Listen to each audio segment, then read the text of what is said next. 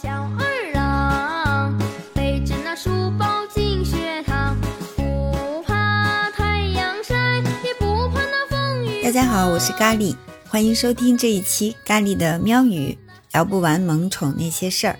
眼看着就要开学了哈，很多家长都在偷偷欢呼啊！小神兽终于要归笼啦！这一个暑假，家长们为了督促孩子的学习，肯定是没少着急上火。很多家长都犯愁啊，说这孩子没法集中注意力在阅读上，生怕以后不能养成很好的学习习惯。今天呢，咖喱就跟大家分享一个研究成果，也是咱们养宠家庭的福音。就是试着让自家的宠物，尤其是狗狗，陪着孩子一起阅读，引导孩子把有趣的内容读给他的伙伴听。这一招有奇效。熟悉咖喱的听众朋友都知道，咖喱是一个家庭养宠的倡导者，尤其是家里有孩子的哈，让猫猫狗狗和孩子一起成长，会让他的童年妙不可言。而且呢，孩子的玩伴还可以秒变伴读犬或者是伴读猫，这会让孩子爱上阅读。这里有一个共识啊，就是让孩子爱上阅读，对他以后的学习非常重要，是一个事半功倍的好习惯。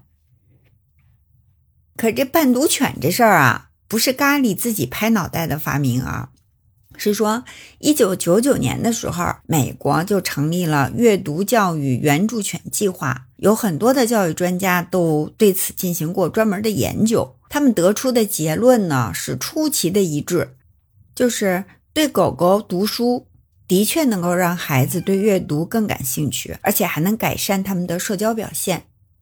这个方法甚至能让患有自闭症的孩子都爱上读书。意大利的一个医学博士啊，曾经开展过一项研究，他们招募了九名六到十一岁的自闭症儿童，啊，前提是这几名儿童都是不怕狗，而且也对狗狗不过敏的，把他们分成了两组，呃，四名儿童呢进入对照组，就是他们读书的时候身边没有狗狗，五名儿童分到了实验组，读书的时候身边是有狗狗的。这个研究为期七十天。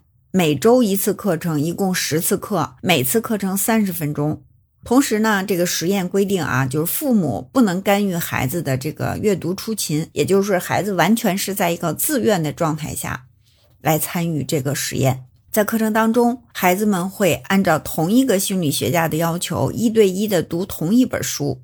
实验组的儿童呢，可以对狗狗读书，但是规定就是不能太大声，也不能乱跑，也不能去摸狗狗。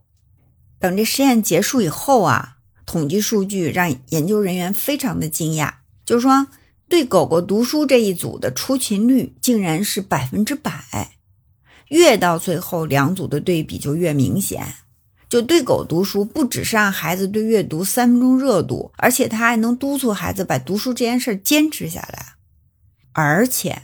不仅仅是实验当中，父母后来表示，就是说参加完这个项目以后，哈，孩子们在家里也更乐于主动读书了，就是实际上就是更助于，嗯，对孩子养成这种读书的习惯。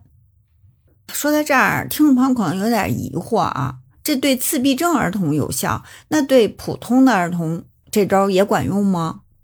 答案是肯定的，不仅有效。而且还能提高孩子的社交能力和课堂纪律，啊，这是一个结论啊。二零一五年呢，有一位幼教专家带着团队，就针对小学生展开了这方面的一个研究。研究人员呢，每周让孩子和狗一对一读书，大概二十分钟。完成以后，孩子们呢还有机会跟狗狗互动，就给狗狗喂食啊、玩耍什么的。这个项目整个持续了一个学期。结果，孩子们的阅读出勤率得到大幅提升，很多孩子出勤率都是百分之百，有的没有到百分之百，也是因为生病没来。另外呢，就是孩子们的阅读成绩啊，也都提高了。很多孩子都说，他们更喜欢读书了，也更喜欢学校了。而且呢，孩子们和同伴啊，和老师的关系也变得越来越融洽了。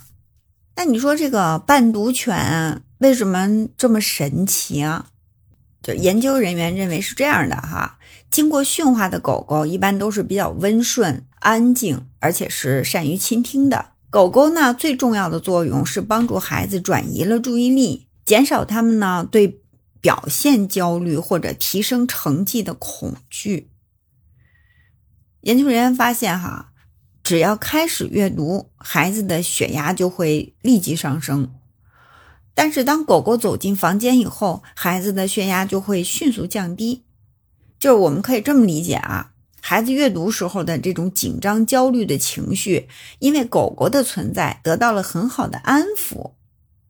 可能有朋友就会纳闷了哈，说阅读不是一件很轻松惬意的事儿吗？怎么还会紧张、焦虑呢？那恐怕是你的以为，在孩子眼中啊，他们的阅读体验可能完全就是另外一回事儿了。比如说哈，孩子刚拿起一本自己喜欢看的书，哎，你这家长马上就说了。这本书都快被你翻烂了，你能不能换一本新的呀？完，孩子呢读了没几句，哎，读错一两个词儿，你在旁边就开始不耐烦了，赶紧纠正，说多少遍了，你怎么又读错了？你看这种场景是不是 经常发生在我们的日常，对吧？你读书时候，你说这父母在边儿指手画脚的，你这孩子能不紧张吗？他越紧张越焦虑，这大脑可能就一片空白，是不是？越空白不是就？越容易出错吗？哎，可是狗狗的陪伴就不一样啦，他们从来不会评判孩子呀，他只是一个默默的听众而已，对吗？孩子不用担心狗狗挑剔他，也不介意他是不是读错了一个词儿啊，也不会因为被指责了，然后又感觉到很尴尬。那孩子们读书的时候就很开心啊。而且有的时候读到高兴处，还能得到狗狗的回应啊，舔舔它，摇摇尾巴什么的。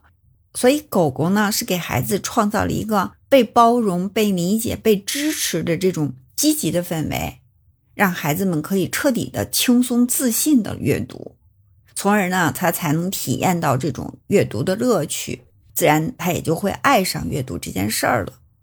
我们想象一下另外一个场景。孩子在阅读的时候，你呢一边玩手机一边说：“你读你的啊，妈妈你听着呢。”这孩子天性敏感啊，他总觉得好像你有点心不在焉，有点敷衍。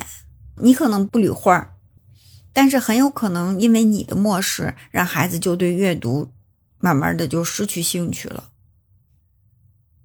所以呢，就狗狗陪读其实没有什么神奇的地方。只是说，它能够让孩子感受到由衷的被相信和被尊重，孩子也会不自觉的把这种感受转化成了行为，运用到人际交往当中。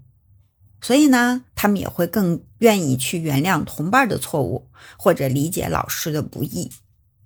当然了，让孩子爱上阅读办法还有很多啊，狗狗肯定不是唯一的途径。可能有人就说了：“哎，我家没养狗啊。”这现养一只也来不及呀。其实呢，把狗狗可以换成其他宠物，效果也是一样的。比如说猫咪呀、乌龟呀、兔子啊、鱼啊，只要是孩子喜欢的动物，而且它性情温和啊、安静、愿意倾听，都是可以的。甚至啊，毛绒玩具都行。